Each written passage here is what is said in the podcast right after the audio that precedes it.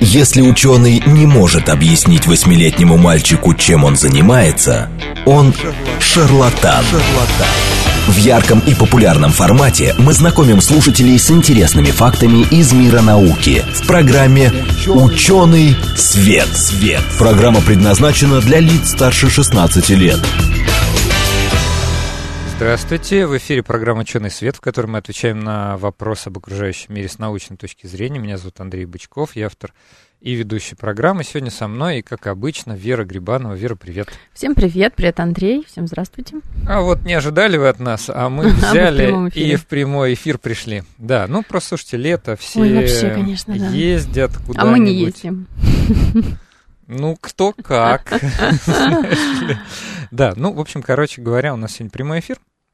Вот, с сентября я думаю, что у нас вообще пойдут прямые эфиры прям один за одним. Вот, но летом вообще никак не получается. Но тем не менее, э, я вот тут на неделе записал две программы. Я очень думаю, что они вам понравятся. Классные программы, не хочу пока анонсировать, потом увидите, какая, какая будет тема. Вот, а, значит, эм, ну давайте к сегодняшней теме. А, у нас сегодня в гостях да. Андрей Абрамов, сотрудник кафедры химического и фармацевтического инжиниринга Российского химико-технологического университета имени Менделеева. Андрей, добрый день. Добрый день. Добрый да. день, Андрей. Спасибо, что пришли к нам лично. Я надеюсь, Андрей не обидится. Просто это моя традиционная традиционная информация, которую да. я всегда говорю в таких случаях. Если скажу, что Андрей молодой ученый. Конечно. Да, Это вот. правда. Безусловно. Да, во-первых, и насколько я понимаю, в какой-то там классификации, уж не помню кого, какого министерства, у нас молодыми учеными, по-моему, до 35 лет считается. Так. Вот, а это с одной стороны. А с другой стороны, э, я очень часто, и э, работая в различных научно-популярных там медиа, СМИ, слышал мнение, читал его в комментариях, что, дескать, вот, нет молодых ученых, все куда-то поуехали или уезжают. А, ну, вот такое мнение, согласись, очень популярное. Ну, для, тех, такое, кто, да. для тех, кто не интересуется. Да, да. Но одно не отменяет другого, да, а, то есть всякое бывает, действительно, у меня знакомые тоже много работают и за рубежом. Во-первых, наука интернациональна, то, о чем мы в прошлый раз говорили с парнем, который из физтеха открыл да. новую элементарную частицу. А с другой стороны, а, молодых ученых довольно много. Вот. И вот мы к вам привели как раз а, типичного представителя, или, может быть, нетипичного представителя молодых ученых, молодых успешных ученых. А чем занимается наш гость? Наш гость занимается а, с, самым необычным mm-hmm. в мире материалом. Э, и это, я говорю, без всякой, так сказать... Без преувеличения. Без преувеличения, да. Этот материал называют твердым воздухом, потому что он почти ничего не весит. Но... Знаешь, как еще называют? Извини, что я перебила. Карманный закат его называют. Да, вот, кстати, вообще надо было, знаешь, розыгрыш устроить среди, среди Отгадайте же, про что да. это мы. Если, если, да, если наши постоянные слушатели нас слышат, э, а, а, а, а слышать они нас могут в 94,8 FM, значит, э, у нас можно отправлять смс номер 8 925 4 восьмерки 94,8 или писать нам в Телеграм, говорит МСК-бот. Вот вы услышали сейчас что мы сегодня поговорим, ну, в частности, то есть мы, это не является темой прям нашей сегодняшней программы, но в частности, это структурная единица, то из чего все делают. А, что это такое за самый необычный в мире материал, который называют твердым воздухом? Он, кстати, не только, а, я помню, ничего не весит, он еще и обладает для своего веса какими-то уникальными прочностными свойствами. Ну, он, да, он может выдержать большую нагрузку на единицу поверхности. То mm-hmm. есть, если взять э, э, его и попытаться сломать, то мы так, так, если в руках просто его пробуем сломать, да, мы его сломаем. Но если мы на какую-то поверхность поставим груз, то мы его никогда в жизни не деформируем. Так что же это?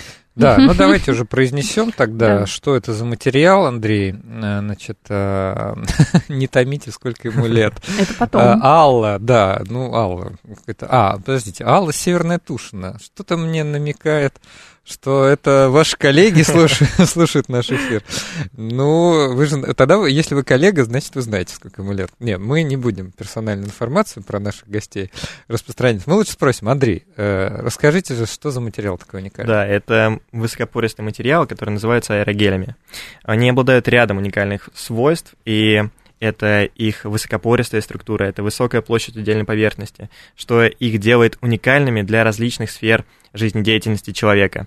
В настоящий момент они применяются как теплые звукоизоляционные материалы. Они также могут применяться в медицине и фармацевтике, в медицине mm-hmm. для регенерации каких-то тканей, а в фармацевтике как высокоэффективные средства доставки лекарственных препаратов.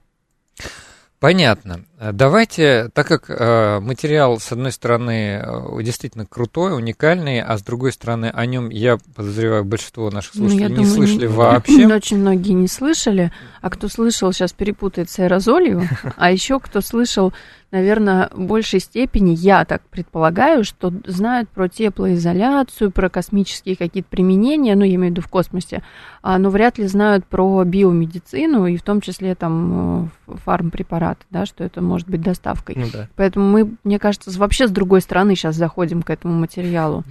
А он, он молодой вообще? Ну, э, относительно. Он был открыт в прошлом веке, угу. и его получил Стивен Кислер из первый материал, который был получен аэрогелеподобный, это был а, желатин. Mm-hmm. То есть Стивен, mm-hmm. Стивен Кислер, он заместил а, вещество в желатине на сверхкритическое состояние вещества, то есть он испарил его а, и получил вот новый легкий материал, Слушай, и назвал его аэрогель. Вер, может да. быть, на основании этого вопроса я да. подумал, может быть, нас спрашивают про материал, сколько лет сколько материала. Лет? Да. Ну, посчитайте, 1931 год, а у нас 2021. Э, я, кстати, да, читал, что э, тоже про историю открытия, точнее, даже предложение, про историю предложения этого материала, что, да, дескать, какие два ученых даже поспорили друг с другом, да. можно ли получить такой материал, где одно вещество будет заменено другим, не хочу опережать. Давайте все-таки разберемся, как он устроен. Э, и ведь из его, как это у вас там, у материаловедов, что-то там, свойства, три, триада вот эта вот, э, структура, mm. состав, а, состав структура состав, свойства. Структура свойства, да-да-да. Вот, значит, очевидно совершенно, что структура определяет его вот эти уникальные Конечно. свойства. А, давайте тогда скажем, как он устроен внутри. Ну, это взаимосвязанная сеть э, каких-то фибрил, может быть, или каких-то частиц. Что такое фибрила? Я так сразу, для тех, кто не знает. А, ну, такие, как ниточки, грубо говоря. На что он э, похож по, по своему устройству? Может быть, мы с гелем его сравним просто? Ну, если мы говорим, например, можно представить себе желе, и вот если мы удалим всю влагу из этого желе, то мы получим аэрогель. Вот mm-hmm. как-то вот так вот можно. Ну, может быть, э, слушатели видели когда-нибудь картинки, когда на поверхность цветка ставят э, материал, который плохо пропускает свет, и он такой мутненький немножко, и с цветком ничего не происходит, вот как раз вот это является аэрогелем. Mm-hmm. Да, слушайте, э, все-таки он действительно интересный. Ну, давайте я, я вот э, хочу все-таки, чтобы те, кто нас слушали, они разобрались, как, значит, э, как он устроен. Э, многие из нас, наверное, встречали гели по mm-hmm. жизни. Ну, вот, например, есть, я не знаю, гель для душа, гель для бритья, какие-то косметические ну, да, средства. Да, Где да, еще гели да. применяются? А, мне кажется, в строительстве, может быть. Как ну, может быть, где-нибудь. Вот, вообще гель это вот такой материал, гелеобразное состояние. Какая-нибудь зубная паста, mm, наверное. Да. пасты, скорее всего. А вот. Мази. Да, вот, э, да, вот мази какие-нибудь медицинские, значит, э, но там, там, соответственно, внутри есть э, некая, в чем особенность геля? Вот он такой вот, такой вот, ну, желеобразно как, тягучий. Да, как, тягучий. Как, как, да. как можно рассказать, да, о том, какой гель? Я думаю, все, кто пользуется зубной пастой или гелем для душа, знают, какой он. А, ну да, кстати, гель для душа может быть не совсем гель с точки зрения химии, но там есть некая внутренняя структура, угу. да, твердая, Э, в порах этой структуры находится некое жидкое вещество. Ну да, или растворитель. Или растворитель, да. И именно благодаря вот этому взаимодействию их... Как это называется? Дисперсная фаза, да? Ой, какая-то... Мы сейчас с тобой... Ну ладно, не будем да, вдаваться в подробности. Нас сейчас химики закидают тапочками. Ну да, в общем, там находится некая там жидкость. Там находится некая жидкость, да. И вот возникла идея заменить эту самую жидкость газом. Да. В результате этого резко падает масса, угу. да, и мы получаем все характерные свойства пористых материалов, такие как теплоизоляционные свойства, да.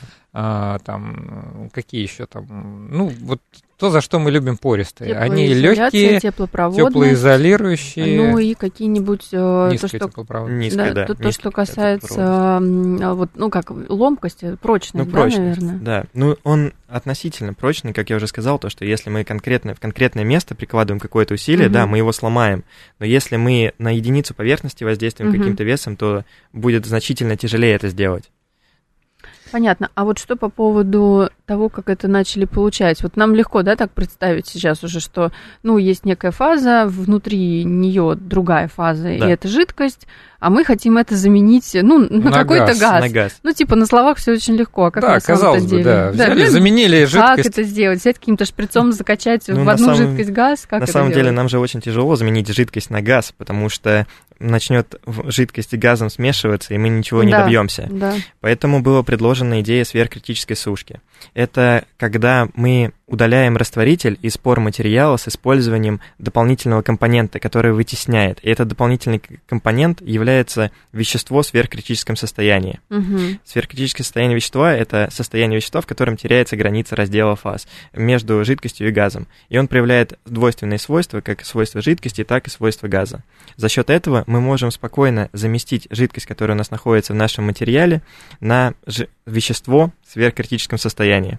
Как только мы начнем сбро... э, ну, сверхкритическое состояние достигается при больших давлениях и больших температурах, ну, достаточно больших для некоторых веществ. Для некоторых они легко достижимы, э, и поэтому как только мы начинаем сбрасывать давление, у нас вот из этого сверхкритического состояния вещества переходит в газообразное состояние вещества, и в нашем материале вместо жидкости и, Остается газ. да, остается газ, и поэтому мы оставляем только твердый каркас. Напомню нашим слушателям, что у нас как-то была программа, наверное, в прошлом или, в- или в конце 2019 года про сверхкритическое состояние и про сверхкритическую хроматографию. Да, было Вот. такое. Но, чтобы так уж совсем по-простому, просто вам напомню, что если взять углекислый газ, самый обычный, с которым мы все, кстати, боремся, и Да. Парижские соглашения, и парниковый эффект.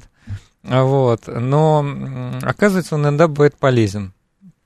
А, Если его взять очень сильно сжать и при этом еще и нагреть, он переходит в так называемое сверхкритическое состояние. И в этом состоянии получается, что это, в общем-то, не токсичное никакое, а, не токсичное соединение, но оно становится мощным растворителем и подходит для определенного класса задач. Ну, вообще он, в принципе, начинает обладать уникальными свойствами. То есть там теряется с точки зрения физики гра- Мгм. граница да, между а, жидкой и газообразной фазой.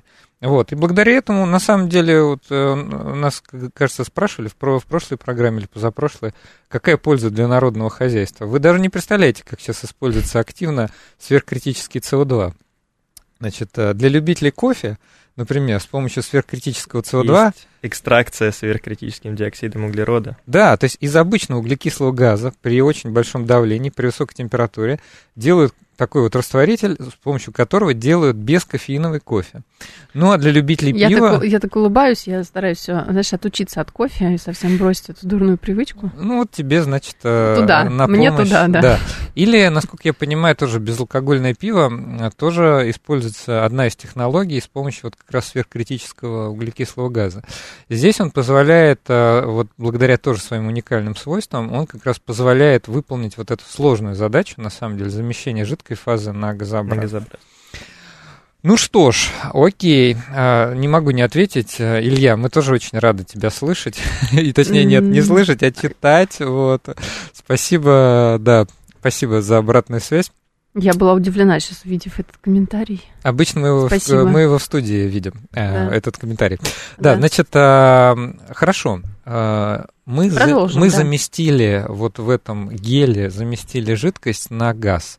А, что получилось? Как он выглядит и а, как, сказать, ну, как, этот, как Да, это вообще визу- процесс Визуально-то меняется что-то? технически вообще, да, реализуется? Ну, на самом деле, визуально так ничего не поменяется. Мы же просто оставляем твердый каркас, который, Мгм. где раньше была вода, у нас теперь просто газ. Он просто становится более легким э, и начинает обладать какими-то свойствами, которыми раньше не обладал. Например, как вот говорили про теплопроводность. Мгм. Вот он теперь у нас обладает низким коэффициентом Ну теплопроводности. вот можно сейчас такой критический момент? э, э, такой, Сверхкритический. Да, сверхкритический комментарий.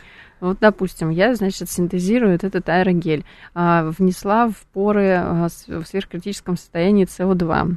Потом, соответственно, увеличила давление, угу. газ ушел, остались поры. И вот я такая думаю, ну окей, ну там же теперь что, воздух? А что в качестве газа, кстати, да, воздух? Да, Или там какой-то да. инертный газ? Ну, можно добиться того, чтобы туда там был инертный газ. Но так в настоящий ну, момент то это воздух. обычный воздух, да. Вот, то есть обычный воздух. Теперь просто давайте немного, ну вот я так, да, на поверхностном уровне хочу объяснить, а почему, если там воздух, то у меня вдруг очень сильно увеличилась, например, теплоизоляция по сравнению с окружающим воздухом. То есть вот есть что, же у воздуха да. тоже теплоизоляция какая-то. Конечно. У нас теперь взаимосвязанная сеть пор, в которых находится воздух. Их много. Их очень много. Это огромная пористость. То есть пористость может доходить до 99%. Mm. За счет этой высокой пористости тепло просто рассеивается во всех этих порах. Поэтому мы улучшаем так теплоизоляционные свойства наших, ну, нашего воздуха, mm-hmm. который снаружи находится, а не внутри ну, нашего да, ну, материала. Получается, в порах воздух, да. но у, в общем у материала намного больше теплоизоляции, Конечно, да, чем у обычного воздуха. Много-много-много взаимосвязанных пор. Mm-hmm. Понятно. Хорошо. Как этот уникальный материал можно использовать в медицине? Ну, в настоящий момент он уже используется в медицине для роста костной ткани, э, каких-то э, как матрицы для роста клеток, и в э, фармацевтике как высокоэффективные средства доставки лекарственных препаратов. Потому что было доказано то, что с помощью сверхкритического состояния вещества можно адсорбировать во внутреннюю структуру аэрогелей вещество в аморфном состоянии. Это очень перспективно, потому что аморфное состояние не подразумевает под собой какую-то кристаллическую структуру, угу. и тем самым организму не надо его, ее разрушать, разрушать, и поэтому более наступление терапевтического эффекта более быстрое. А за счет высокой пористости э, клеткам более комфортно там находиться. Они получают питание, их можно заселить большим количеством но единственное ограничение вот сейчас при использовании аэрогелей а, для медицины и для роста клеток, для регенерации костей и других типов тканей, это то, что а, форма очень ограниченная. То есть очень тяжело контролировать форму. То есть мы же по факту не можем там вот рас, ну, понять, как эти поры будут внутри да, да. находиться. Это же какое-то хаотичное расположение. Ну, даже форма не внутренней структуры, угу. а форма на макроуровне. Угу. Да, макроскопическая угу. структура. Ну, то есть прям непосредственно форма, прям форма этого того, чего изделия, да, да, да, которое... Потому Понятно. что он же обладает, ну, у него много э, пор, и он достаточно хрупкий все равно материал. Если мы начнем его как-то обрабатывать традиционными методами, это очень тяжело потому что мы начнем точечно наносить воздействие, и он начнет лопаться сразу угу. и разрушаться. И поэтому мы вот разрабатываем подходы к тому, подходы к тому, чтобы как-то создавать сложную геометрию, которая будет полностью анатомично схожими э, с, там, с пациентом, с утраченным участком или с каким-то поврежденным органом. И мы пытаемся совместить процессы получения аэрогелей и э, аддитивные технологии, которыми мы контролируем как раз макроскопический э, макро, макроскопическую структуру наших материалов. Вот я хотела немножко на, на шаг назад а, отойти. А, то есть сейчас продолжим, наверное, про аддитивные технологии. Просто до этого, где уже применялись аэрогели, это в основном были ловушки для космической, космической пыли, пыли, да? Там, да. очевидно, наверное, форма не так важна, Вообще. и размеры а не почему, такие. почему, кстати, вот мне возник вопрос, я почему, тоже когда читал про аэрогели, почему это ловушки для космической пыли? Ну, опять же, высокая пористость. А плюс... Высокая площадь отдельной поверхности. Легкий, его можно... Легкий. Mm. Легко установить можно. Да. Плюс Прям еще... плоские панели, да, ставили, и он, да. соответственно, ловит. А, интересно. А еще какое-то было применение, ну, теплоизоляция, угу. это понятно, тоже, я так понимаю, для космического строения. Я читал, что ну, из вот аэрогеля... в авиакосмонавтике утепляют, э, вот, делают вместо Аппаратные... обычного утеплителя, mm вставляют аэрогели, чтобы уменьшить вес, например, летательного аппарата. Так это получается как бы те самые космические технологии, которые потом уже пришли в жизнь. Получается, То есть, да. Если сейчас их ставят уже в космические аппараты, значит, есть промышленное производство, и значит, когда-то это уже придумали и освоили. Ну, скорее всего, только, да. Только применяли, очевидно, в других э, местах. Я так по-моему, где-то слышала, то ли YouTube смотрела, что, по-моему, в Curiosity какие-то вещи были, вот тоже, тоже из, из аэрогелей, да. Да, как всегда, мы узнаем последними. Ну, а теперь в итоге у нас другое совсем применение, да, казалось бы.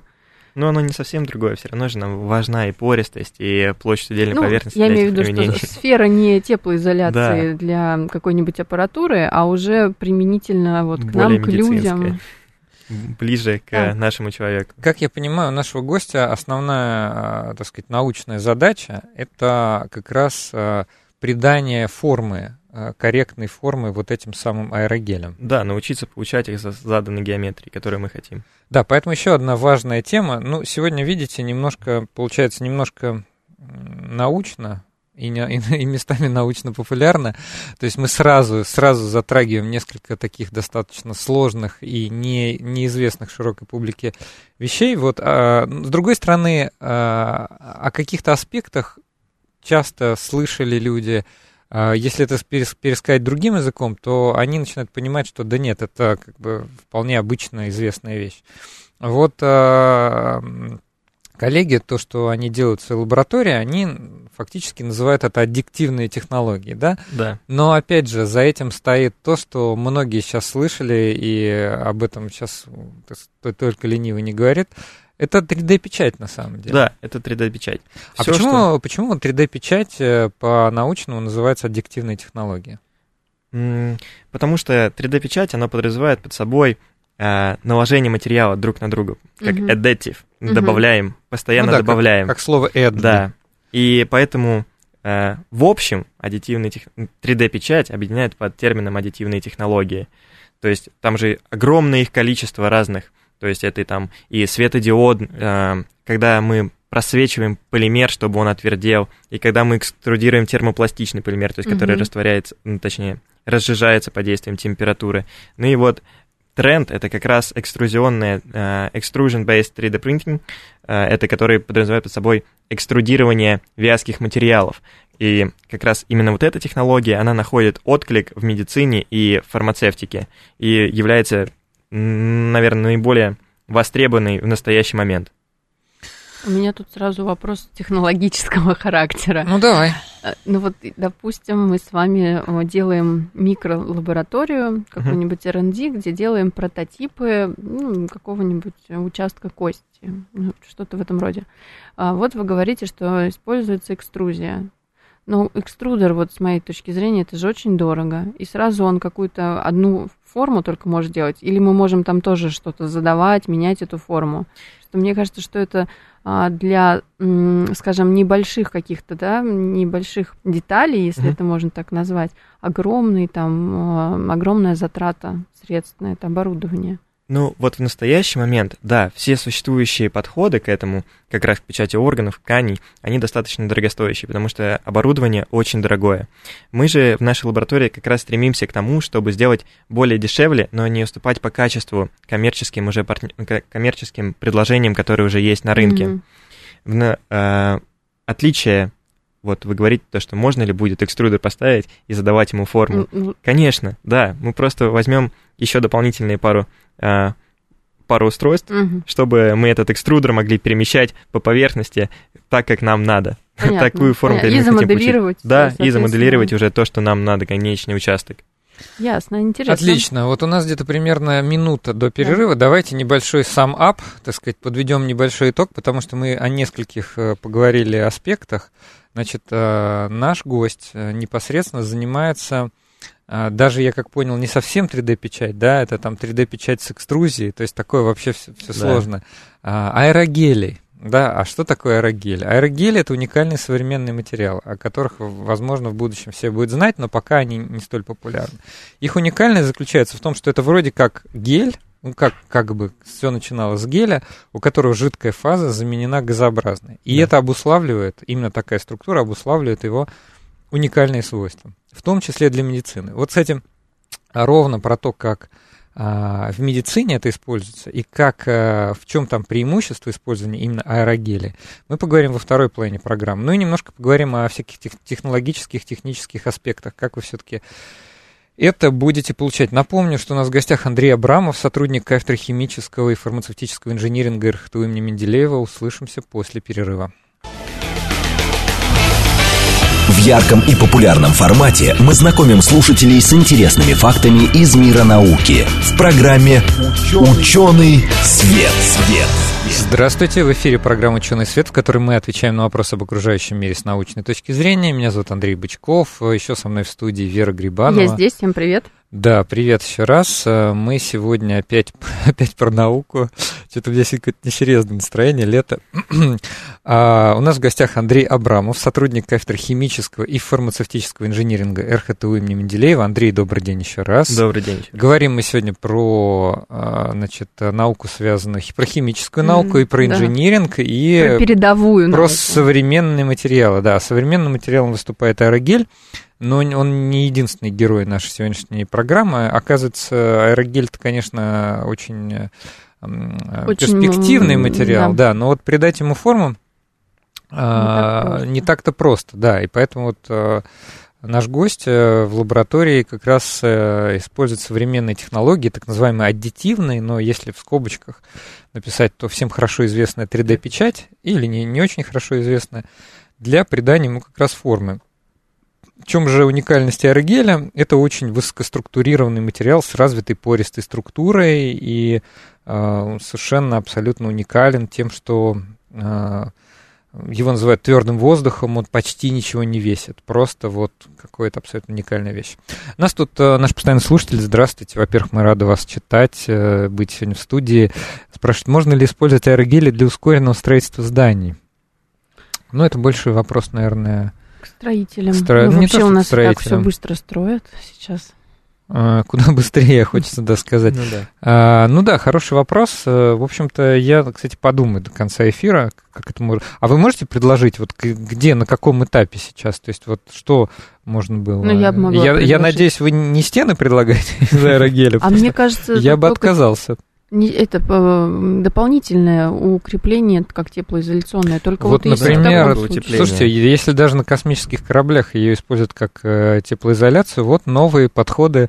Вот уже, давай, Вер, записывай за мной. Да. Новые подходы, журнал Вестник строителя. Да. Новые подходы к, тепло, панельных домов. теплоизоляции значит, панельных домов с использованием аэрогелей. Вот.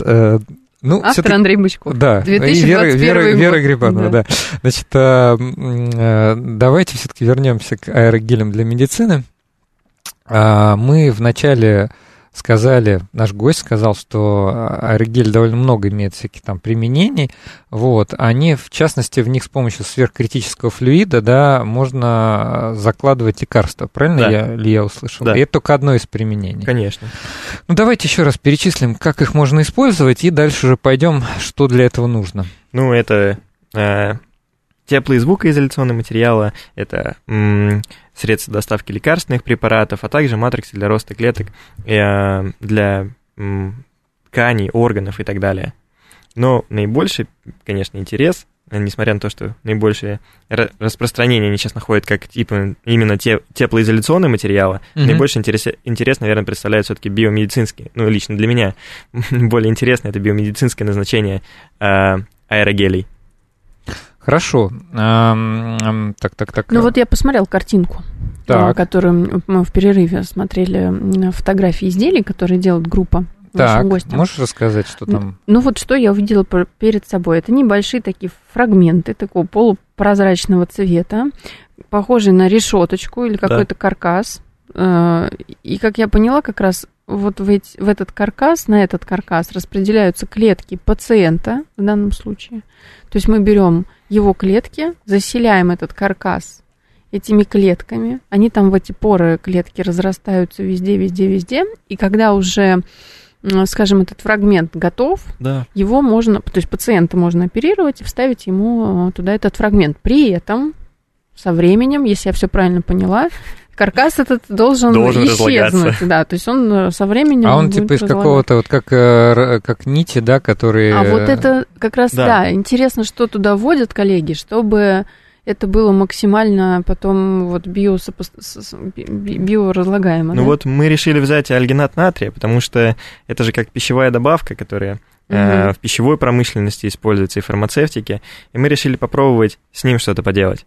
И оказалось то, что альгинат натрия биоразлагаемый, он биосовместимый, и его можно использовать, попробовать использовать для э, регенерации костей или, например, каких-то тканей и Мгм. органов.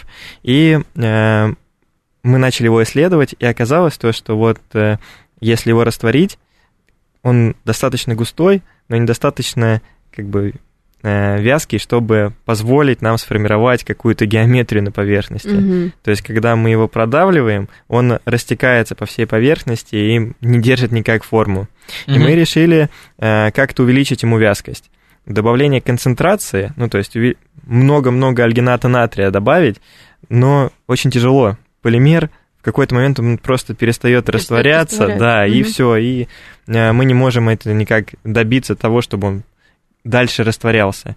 И мы решили попробовать вот э, гелеобразование, вообще вот формирование гелевой структуры альгината натрия происходит под воздействием катионов кальция э, и соли хлорида кальция, например. И мы решили использовать низкие концентрации хлорида кальция для того, чтобы чуть-чуть увеличить вязкость, прям незначительно, э, чтобы он мог держать эту форму. И мы добавили и э, получили материал, который можно продавливать, и он Мгм. сохраняет форму. Мгм. Но самое интересное то, что этот материал еще обладает свойством тексотропии. А что это такое? Э, Это свойство, когда материал может... Я пошла вос- гуглить сразу. Он может восстанавливать свою вязкость после воздействия какого-то напряжения. Если мы, например, представим кетчуп, вот если мы его просто, ну, например, Ну, Хайнс, Давайте, да. вот, у нас есть этот Хайнс, мы его перевернем, Так. он же никогда в жизни не потечет. Он будет очень долго опускаться вниз. Ну и нам да. надо немножко так надавить на Нажать, него, да. чтобы он выдавился. Мгм. Это вот как раз пример того, вот этой свойства тексотропии.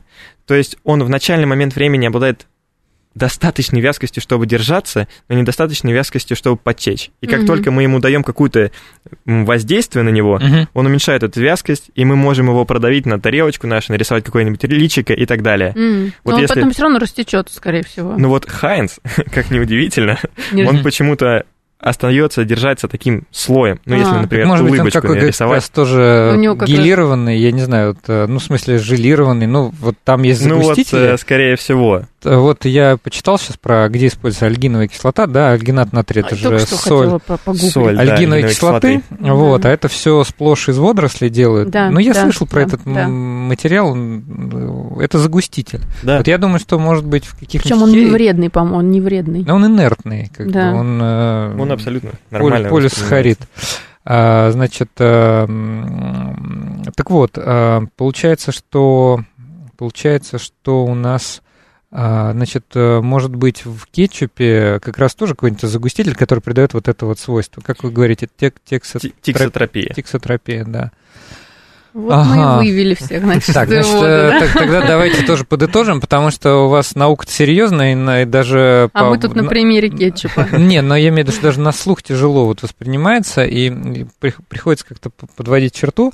Значит, получается, что вы добавили в аэрогель хлорид кальция. Но не в аэрогель. Аэрогель это уже результат, получается, сушки. Ага. То есть, когда мы удаляем растворитель. А мы в начальный момент времени, вот э, мы обсуждали с вами то, что аэрогель это легкий материал, его получают сверхкритической сушкой, а, но я говорил а, то, что форму тяжело придать конечному изделию, потому что а, как происходит? Мы получаем гель, а потом из него удаляем. Да. Ну вот придать гелю форму тяжело, он же Понял, понял, текучий, понял. и поэтому мы вот рассматриваем подход э, 3D-печати. Закрепляете. Ну, как-то, чтобы он печатался, чтобы получалась какая-то геометрия. Почти ничего не поняла, но очень интересно. Спасибо, А, Алла. Спасибо, Алла, Мы да. с вами, не могу сказать солидарны, но мы с вами. Да, но это действительно такая серьезная наука. И видите, с э, современной, я уж какие-то банальные вещи сейчас скажу, но, э, увы, это так. В 2021 году, вот если, например, в 19 веке э, у нас вот на химфаке МГУ есть библиотека, можно подняться на пятый этаж, и там лежат, э, допустим, научные журналы там 19 века. И там открываешь какую-нибудь статью там, ну или начало 20 века, какого-нибудь там Арбузова, так, так как он открыл реакцию Арбузова. И там, значит, вот э, беру, значит, колбу, туда что-нибудь приливаю, и вот получаем вот новое. А потом нагреваю, а потом Наг- Нагреваю, выпариваю. да, новый газ. Да, вот, к сожалению, в 2021 году очень, во-первых, междисциплинарный подход. Вы смотрите, сколько вот, сколько всего. То есть Для того, чтобы в человеческий организм имплантировать некий материал, в котором внутри могут расти клетки, значит, приходится использовать 3D, 3D-печать, 3D-печать геля, который потом с помощью сверхкритического флюида замещается жидкость на, значит, на, на газ, воздух, на да, на газ. Вот, еще надо подобрать матрицу, ну, в смысле, вот эту вот твердую фазу, таким образом, чтобы она была биоморфна, да, или как это сказать? Биосовместима. Биосовместима, да.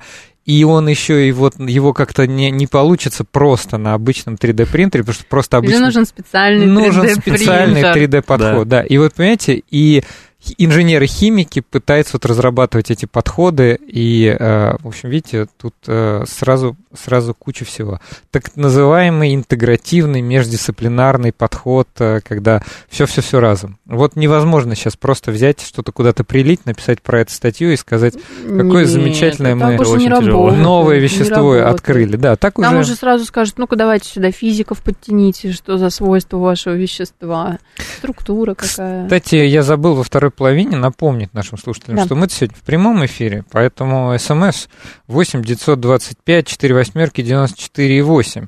Или в Телеграм говорит МСК-бот. А, а я не понимаю, кстати, вообще, где мои-то вот постоянные поклонники? То есть ты, ты-то хотя бы в записи выходил, а меня уже давно не слышно. И что-то тишина, я скоро просто Уехала. обижусь. Да, а вот нас, нас тоже постоянно слушатель деревенский парень спрашивает, доброго дня, а что едим? Едим аэрогели, деревенский парень. Да, нет, э, едим-то мы, вот как выяснилось, мы-то думали, что мы просто кетчуп едим, такой вот красной известной марки, не буду повторять, чтобы не как реклама. А, значит, оказывается, мы едим э, тиксотропные жидкости. Тиксотропные жидкости, да. Вот. Нет, это, конечно, все хитрая наука, это очень интересно.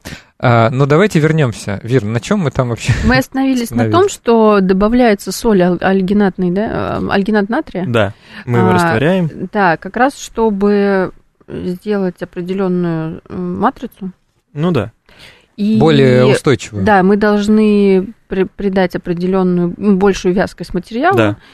И, и остановились, наверное, на технологиях. Вот они-то какие у нас? Так, хорошо. А как, вот как делаете 3D-печать, да, да, и почему она необычная 3D-печать? Ну, сейчас же огромный бум на эти аддитивные технологии, да. на 3D-печать, разные там подходы, когда-то печатают и металлом, и различными да. типами полимеров, они могут быть твердые, мягкие, жидкие, любые. Но вот э, э, основная сложность в том, что мы пытаемся печатать э, по факту кетчупом, таким текучим материалом, и чтобы он еще и сохранял нам форму, а оборудование очень дорогое, очень дорогостоящее. Угу.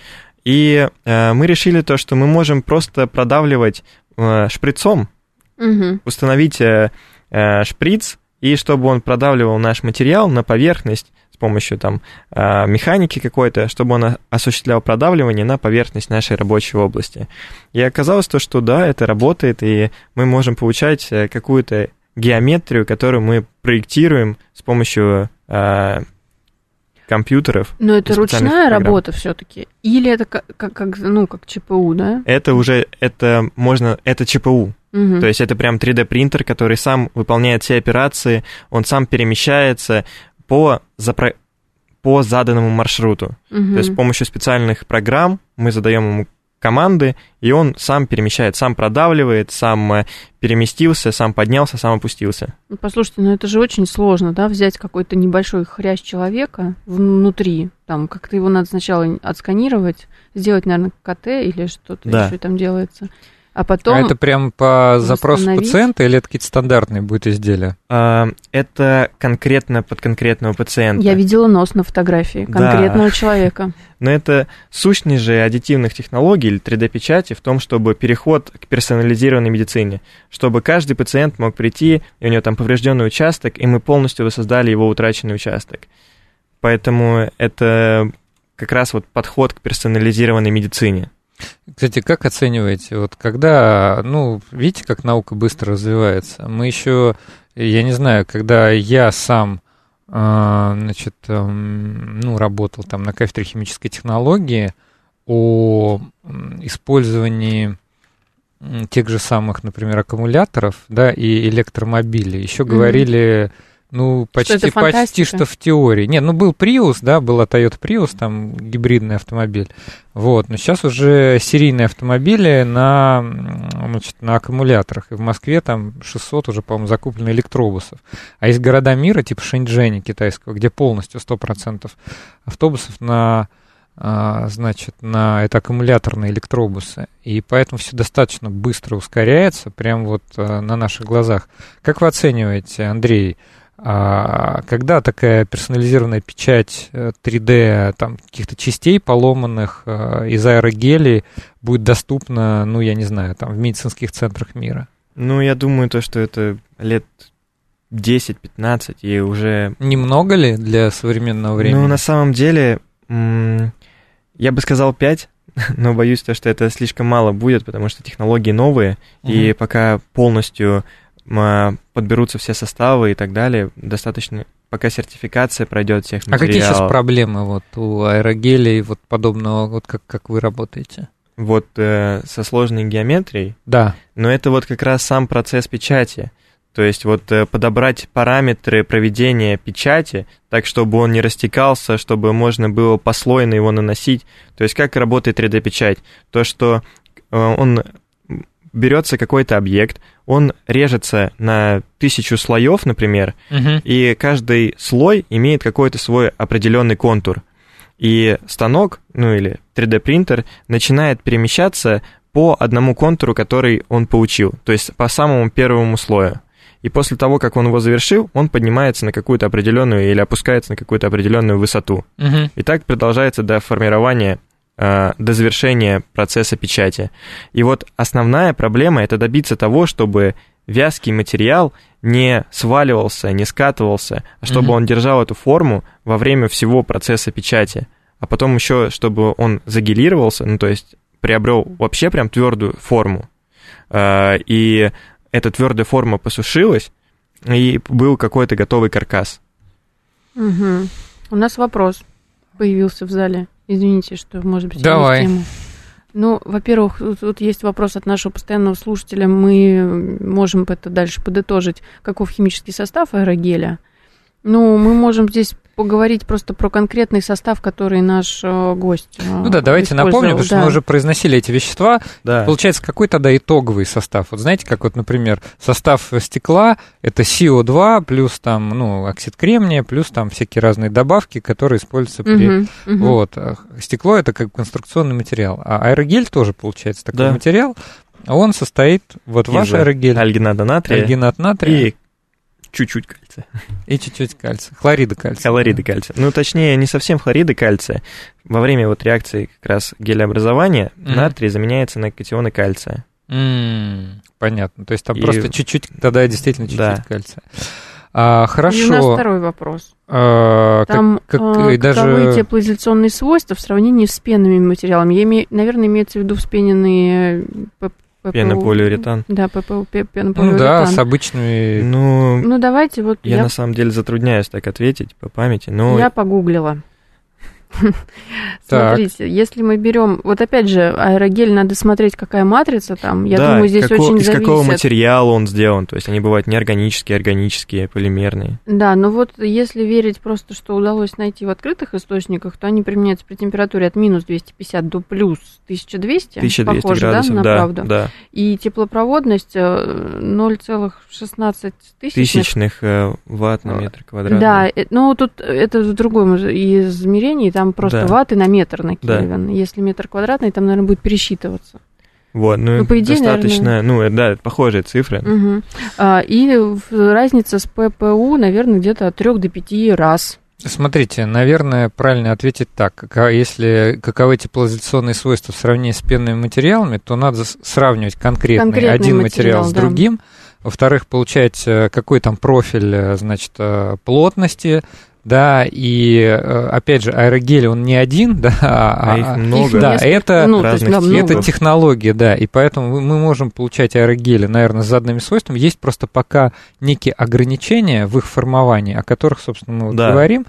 Вот, а так, э, просто вот, например, то, что мне понравилось, то, что мне запомнилось, да, из сегодняшнего эфира, что А аэрогель-то, извините, делают из альгината натрия, который из, из ламинария, из морской капусты делают, а обычная обычный поролон, да, так да, называемый, да. вспененный, пена, пена, вспененный полиуретан, вот, да, то есть поролон, который везде массово используется, довольно ну, там Может есть быть... какие-то даже э, статьи, что это вот пыль, которая от него потом, э, она может быть токсична. Не такой-то это, не такой-то это безо... безопасный, безопасный да. материал, я вам скажу. Вообще, по полиуретаны это довольно вредное производство. Плюс он еще может гореть, там разные степени огнеопасности. Просто так есть. его в тело, тем более человеческое, Mm-mm. не м-м. имплантировать. Поэтому есть, видимо, свои плюсы и минусы. И даже если аэрогель окажется хуже по каким-то параметрам, то у него та же самая биосовместимость выше. Поэтому вот тут как бы... Ну, ну тут вот опять все зависит от э, типа, типа аэрогеля, то есть органический, неорганический, гибридный и так далее. Очень огромное же количество аэрогелей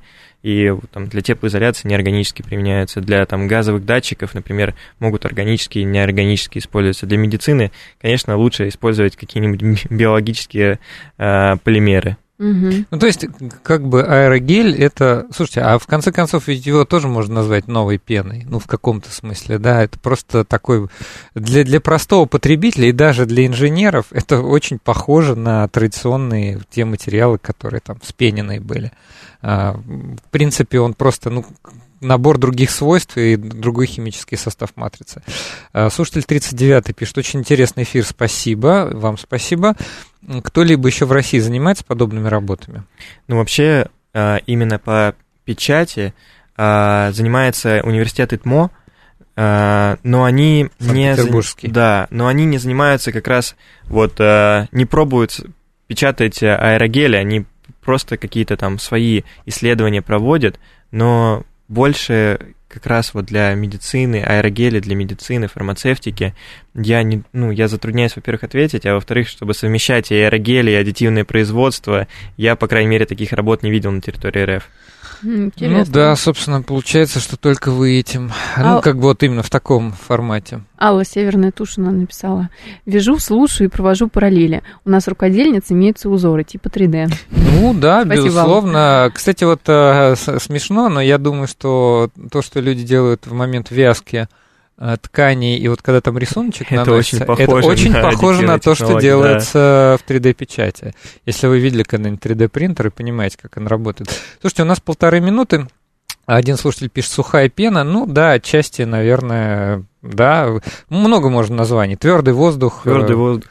Да, Твердый дым. А, пишут хороший эфир, спасибо. Я бы, знаете, что спросил вас? Это вообще такой традиционный вопрос к любому человеку, который занимается именно непосредственно чего-то производством или какую-то новую технологию разрабатывает. Что дальше будете делать? Какие перспективы? Конечно, бы хотелось выйти уже на клинические исследования полученных материалов.